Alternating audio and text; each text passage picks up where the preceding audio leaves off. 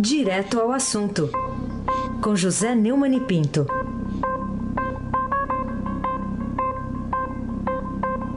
Oi, Neumani, bom dia. Bom dia e paciência, Raíssen Abac, o craque. Bom dia, Carolina Ercolim. Tintim por tintim e paciência. Bom dia. Bom dia, Almirante Nelson. Você que tem que ter paciência. Bom dia, Diego Henrique de Carvalho. Bom dia, Moacir Biasi. Bom dia, família Bonfim, Manuel Alice Isadora. Bom dia, ouvinte, melhor ouvinte, da Rádio Eldorado 107,3. Você que vai precisar de paciência, viu? Afinal de contas, o Heisen, nós ainda temos aí uns 3 bilhões de anos, segundo o nosso querido Etervaldo, para transformar a Terra, como temos transformado no Marte, de um planeta verdejante num planeta desolado. Sim. Acho que vamos cumprir essa tarefa menos de 3 bilhões de anos, viu? É, só não vai ser na nossa gestão, né? Mas tudo bem. não vai ser sob nossa direção. Não. Ô, ô Neumann, é a paciência para encarar, para encarar o caos é o que aconselha o título da legenda da foto do local onde o viaduto cedeu na marginal do Pinheiros, aqui na, a gente está vendo aqui na capa do Estadão.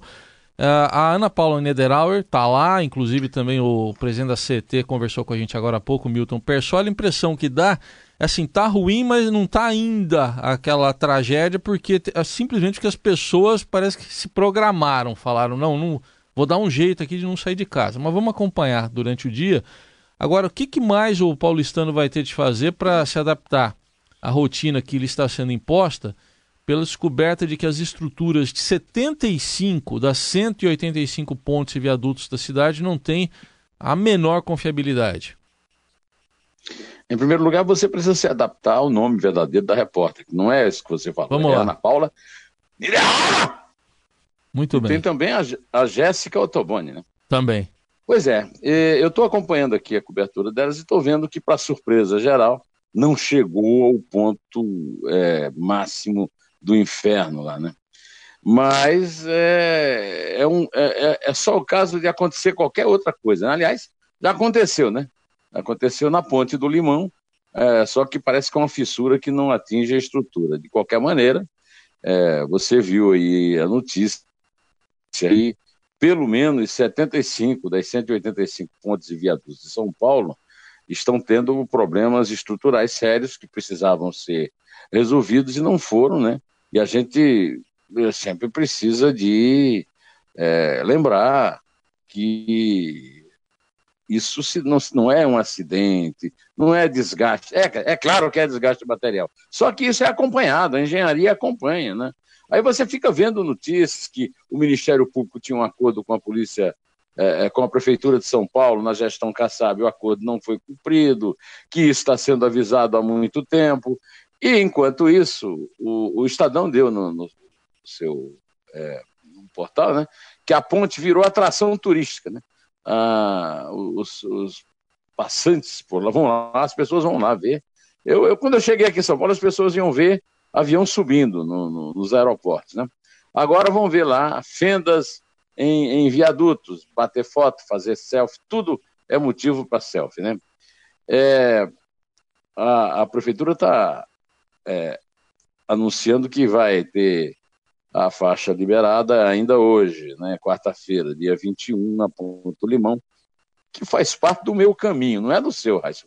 De qualquer maneira, você passa embaixo dela, vindo lá de Mogi, né? é um caminho, todo mundo vai para o Estadão, de certa forma, a Ponte do Limão é, é, é, caminho. E as outras pontes todas de São Paulo. Isso é, é, Olha, eu vou ressuscitar aqui um dito do meu amigo Boris Casoy. Isso, sinceramente, é uma vergonha. Carolina Ercolim, tintim por tintim. Neumani, a segunda turma do Supremo Tribunal Federal autorizou a Procuradoria-Geral da República a realizar em até 60 dias novas diligências em um inquérito sobre o senador Aécio Neves.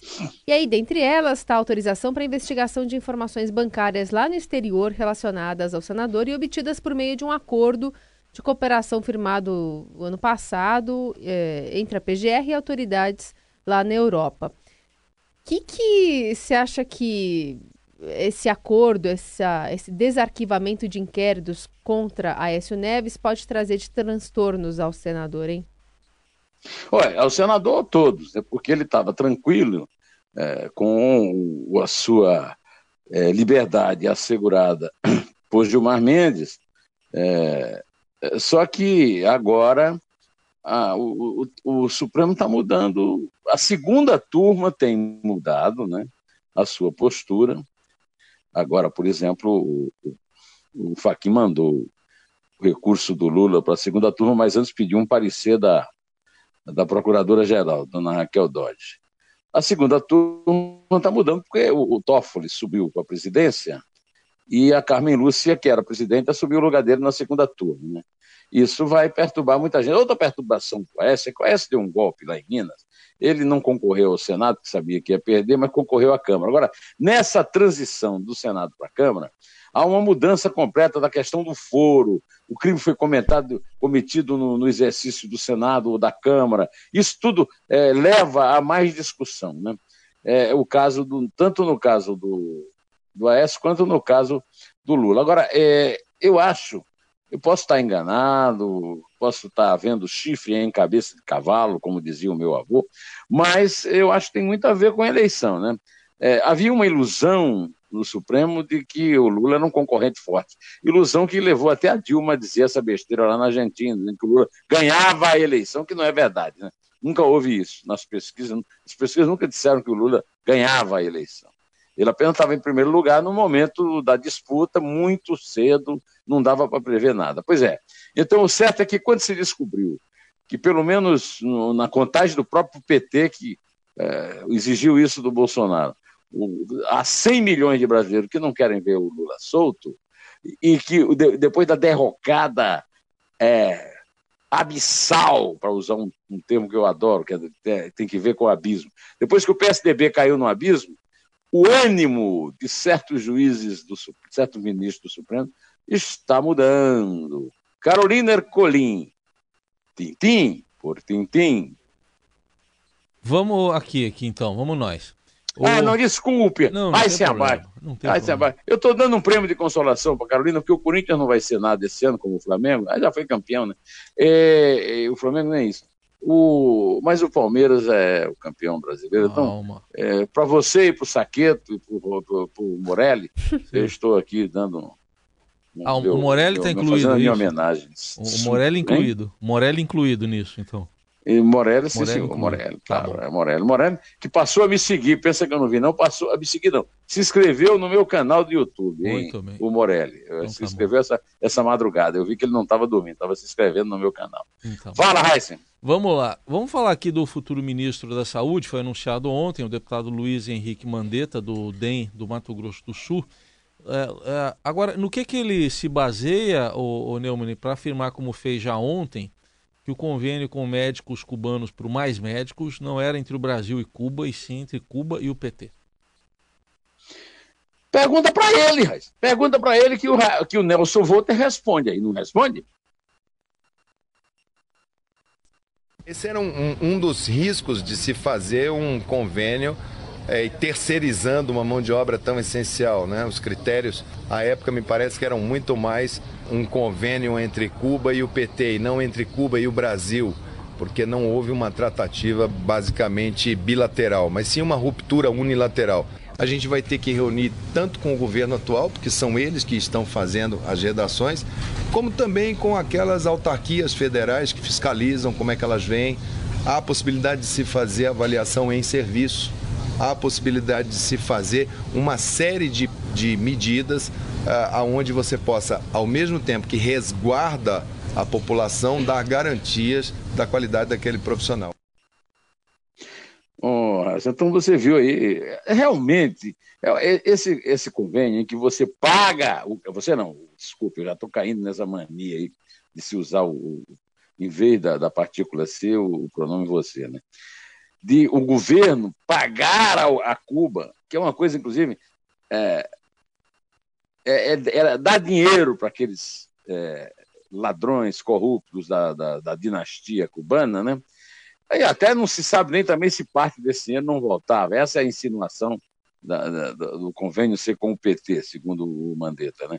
De qualquer maneira, é um abacaxi que o, o governo Temer vai passar com casca e tudo para o governo Bolsonaro e vai caber a Bolsonaro e a Mandetta descascar esse abacaxi com algumas complicações. É ou não é, Carolina Herculin?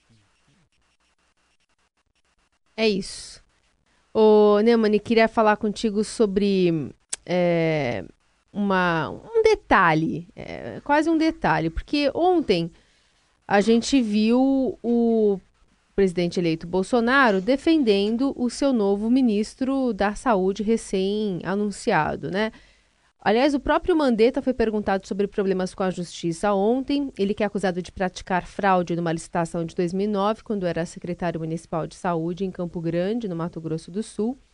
O Ministério Público diz que há evidências de que Mandetta teria influenciado no processo de contratação em troca de favores durante a campanha dele para deputado em 2010. E aí o, o, próprio presidente Bolsonaro saiu em defesa dele, mas usou a palavra ainda, diz que ele ainda não é réu no processo, portanto, merece a confiança dele. Você percebeu isso? Notou isso? Duas vezes, viu? Ah, é? Ele falou ainda duas vezes. toca aí, Nelson. Toca, por favor, o, Bolsonaro falando. Não deu um passo em processo ainda, não, nem é réu ainda. O que está acertado entre nós, qualquer, qualquer denúncia ou acusação, desde que seja robusta, não fará parte do nosso governo. A escolha foi das, da bancada da saúde da Câmara, das Santas Casas do Brasil, das mais variadas entidades médicas de todo o Brasil. Essa foi a indicação. A exemplo da agricultura, eu acolhi a indicação dessa entidade que querem, em nome de uma saúde realmente diferente, escolhi a escolha do Mandetta. Olha, é, fica difícil, viu, Carolina, você pensar que não há no Brasil nenhuma pessoa que seja completamente limpa que, não, que possa ser ministro da Saúde. Tá certo que. É, tá ouvindo aí, né? Alô? Oi. Pode continuar. Tá ouvindo, né? Estamos ouvindo. Tá certo que ele tem lá o compromisso, pessoal. É, é mais um ministro do DEM, tá parecendo que o DEM, que não ganha nada na eleição, tá assumindo o poder, né? Ele vem com essa conversa de, não, foi o a bancada não sei de quê, mais não sei quem, a Santa Casa. Não. A verdade é que o uso do ainda duas vezes, você ouviu claramente ele dizendo isso, deixa claro que a qualquer momento isso pode acontecer. Isso devia ser é, prevenido. Agora, não sou aqui para ficar dando conselho ao presidente, ele ganhou a eleição, ele faz o que ele quiser. Só que eu acho o seguinte: facilitava muito a vida dele se na agricultura e na saúde ele nomeasse ministros absolutamente limpos e não, e não ficasse à espera de que ou, alguma denúncia dessa é, ganhasse peso, né? Porque ele disse que precisa ser uma denúncia robusta. O que é que é uma denúncia robusta? É, é, tem quantos quilos tem que ter essa denúncia? Olha, eu acho que ele perdeu a oportunidade de nomear um ministro da saúde de peso. Alguém, por acaso, já ouviu falar numa grande, é, um grande feito do deputado Mandetta na área da saúde? Ora, por favor, agora sim. Agora é, é, é Carolina Corim ou não é Carolina Ercolim? O, Agora é o Heisen. Agora sou eu. Agora é Heisen? Isso aí. É, não, agora é o Paulo Guedes, na verdade. É o Paulo Guedes, Paulo Guedes, porque vamos perguntar para você isso, se você confia em que não vai haver mesmo aumento de impostos para resolver problemas de caixa no futuro governo, como garantiu ontem o Paulo Guedes, futuro ministro da Economia. É, ele garantiu ainda que vai ter um, um, uma secretaria nova para privatizações. Além de ele ter dito, ele, ele disse meio ampassant, meio de lado, meio longe do microfone, sei lá. Mas ele disse que não vai ter aumento. E agora, é, se vai ter ou não vai ter, eu não sei. Eu sei que eu vou cobrar. Eu vou cobrar cada imposto que for criado, cada truque que for criado, e já vou começar cobrando. Está é, tá difícil para governo, qualquer governo, criar imposto. Agora, tem uma coisa que eles fazem todo ano, viu, Raíssa? É, é, não, é não ajustar a, o imposto de renda da pessoa física ou, ou da pessoa jurídica à inflação. Todo ano, todos nós pagamos mais imposto sem ser preciso anunciar, porque não há a tabela do ajuste do imposto de renda, no desconto do imposto de renda. Né? Então, é, é, isso, aí, isso aí vai ser uma forma de compensar, porque você viu que a manchete do Estadão está dando que para cumprir o teto, o Bolsonaro vai ter que cortar 37 bilhões por ano. Será que vai? Será que vai? Em Carolina Ercolim, tintim por tintim. Ô, Neumani, o que, que você acha que pode ter levado o senador Dalírio Beber, do PSDB de Santa Catarina, a desistir de levar para o plenário ontem, estava previsto na pauta, depois de aprovada lá no regime de urgência, aquele projeto de autoria dele flexibilizando o prazo de aplicação da punição a réus da lei da ficha limpa, tinha inclusive uma redução, né? Para que o prazo de inelegibilidade caísse de oito para três anos. A Carolina me fez o favor de dizer essa palavrinha, inelegibilidade. Pelo amor de ô, ô, Carolina, você é, é, é, muito jovem, não sabe, mas no meu tempo se dizia muito, por exemplo, no tempo do Reis, eu não sei se ainda era, do, do Nelson Volter pode ser, que a maior palavra da língua portuguesa era anticonstitucionalissimamente. Né? Uma coisa que tem sido muito comum no Brasil, que é a anticonstitucionalidade. Né? Agora se usa muito inelegibilidade. O cara é obrigado a ter, pela lei da ficha limpa, oito anos. Aí o senador Dalírio Beber, né?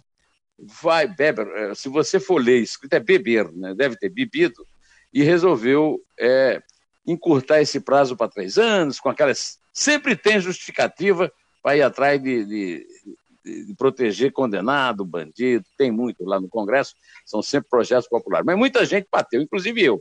Eu fiz o Estadão Notícia ontem, dando um cacete nesses tucanos que votam pelo reajuste do Supremo Tribunal Federal, que votam pela flexibilização da ficha limpa. Ele oportunamente voltou atrás.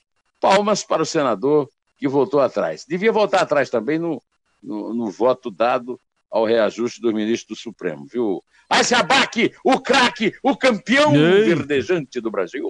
Daria para dizer que seria um delírio também, né, para os ficha suja, mas tudo bem, não vou falar isso. Ô, ô, ô, eu não vou falar, cara? não falei. Ah. Ô, Heisen, você sabe, acha que um cara chamado Neumann pode reclamar do nome de alguém? Não, mas eu também não reclamo, eu também não. Eu também, o pessoal tirava sarro do meu nome na escola também. Então, solidários, é. somos solidários a ele. O, somos solidários, solidários no bullying. É isso aí. O, o Neumann, quem você acha que tem razão nessa discussão iniciada com a, com a descoberta uh, por um catador de lixo de correspondência entre Luiz Carlos Prestes e sua mulher, Olga Benário Prestes, entre os comerciantes que a, a, a querem por, por, por, em leilão, e a filha do casal também, a Anitta Leocádia, está lá na biografia, inclusive, lá escrita pelo, pelo Fernando de Moraes, né? que, que exigiu na justiça a entrega do material a um arquivo público, a Anitta Leocádia. É um material interessante, muito importante historicamente. Um catador de lixo achou e está na mão de uma, de uma leiloeira que está tentando fazer um leilão e a Anitta Leocádia, filha do casal, entrou na justiça. Filha do casal e personagem da correspondência. A correspondência histórica é importante, é uma correspondência de um casal, aparentemente um casal é, muito amoroso. Agora, é, como sempre, eu vejo, inclusive, eu vi na, uma matéria de quatro páginas do Globo, do, do Zé Casado e do Ascani Seleme, no domingo, sobre isso, e, e acompanho também a notícia no Estadão, porque a, a, a Anitta Leocádia telefonou para o Estadão para dizer que vai, que entrou na justiça, porque quer que o material vá para o, os arquivos históricos. E, e em todas essas reportagens, todas elas, eu vi esse engano de chamar a Olga de Fernando Moraes de biografia. Olga é um romance. A Olga que Fernando Moraes é, descreve e que foi filmada, é, é, um, é, um, romance de 85 e foi filmada pelo Jaime Monjardim com a Camila Morgado no papel de Olga e um filme que fez grande sucesso. Mas é tudo baseado num, num romance alemão, mas é um romance. É, na verdade, a, a verdadeira história de Olga e de Prestes está no livro, nos arquivos de Moscou, A História Secreta da Revolução Brasileira de 1965, é, de William Vac, de 1999. O William era correspondente em Moscou e é, acessou os arquivos da Glasnost e descobriu uma coisa histórica para o Brasil que até hoje ninguém repercute, que é o seguinte: Olga Benário, uma alemã, era espiã, espiã do Exército Vermelho, e o William revela no livro toda, todos os telegramas que Olga, Olga Benari mandava para o seu chefe coronel da KGB, contando o dia a dia de Prestes, que era o chefão do Partido Comunista no Brasil. Isso não altera em nada a importância da, da correspondência, mas altera é, não, não citar isso, não lembrar isso, que na verdade Olga Benera era espiã. Então tem toda aquela mitologia que o Getúlio entregou, o Filinto Miller entregou a Olga aos nazistas. Na verdade, os nazistas exigiram Olga, porque eles tinham documento de que Olga era espiã, que trabalhava para o Exército Vermelho. Era, era, era então, em plena guerra, uma criminosa de guerra. Ah, o romance eh, de Fernando Moraes é muito bem escrito, o filme é muito bom, mas são ficção, não são é, biografia, uma história. Em relação ao pedido da Anitta, eu também acho que a Anitta tem razão. Ela tem que. É, é, se ela quer no Arquivo Nacional, ela sendo herdeira, sendo, é, isso aí a justiça vai decidir. Eu ah, não ah, acho que não é uma, uma, uma medida assim que ela pensa que vai preservar. Não sei. Os arquivos públicos no Brasil não são o melhor exemplo de preservação de documentos desse tipo no, no mundo. Né? É provável que no Arquivo Nacional eles, tenham, eles sejam entregues às traças é, rapidamente do que isso aconteceu no caso do material que foi encontrado no lixo lá no Rio. Né? De qualquer maneira, isso aí, é, a Anitta não tem nada com isso e a, a, justiça é que vai decidir. Mas fica aqui o meu protesto por não ter, não se contar a história verdadeira, Carolina Ercolim, tintim por tintim. Vamos falar de futebol? Eu não gostaria de falar, não, mas já é que você sério quer. Que o Heisen, o, Heisen fica, o Heisen fica provocando você aí. É. Ó. Então pergunte. Meu. Duas vitórias por 1 a 0 contra Uruguai e Camarões, em Londres, né? Nos últimos dois jogos da seleção brasileira este ano. Você acha que esses dois fatores aumentaram ou diminuíram as suas esperanças em um bom desempenho do time né, da seleção na Copa do Mundo lá em 2022 no Catar? Seleção brasileira manteve a tradição de ganhar amistoso e perder Copa, né? Pode ganhar a Copa América. Pode até se classificar em primeiro, até se classificar de qualquer jeito para as eliminatórias da Copa do Catar. Agora, se eu tivesse que apostar, eu diria o seguinte: estamos gloriosamente, honrosamente disputando o sexto lugar na Copa do Catar. Sexto lugar. Em 2014, nós perdemos de 7 a 1 para a Alemanha, mas chegamos em quarto. Agora, em 2018, chegamos em quinto. Então, o desempenho do Tite é pior do que o do Filipão. Então, eu espero, por tudo que eu tenho visto da seleção, joga muito mal. Agora, joga melhor do que os times aqui da América do Sul, do que o México. Agora, Copa do Mundo, sexto do lugar, estará de bom tamanho. Chegamos em quarto em 2014, em quinto em 2018, em 2022 chegaremos em sexto, viu? Não precisa contar de seis, não. Pode contar só de, de trem. Tá bom. É três. É dois. É um. In.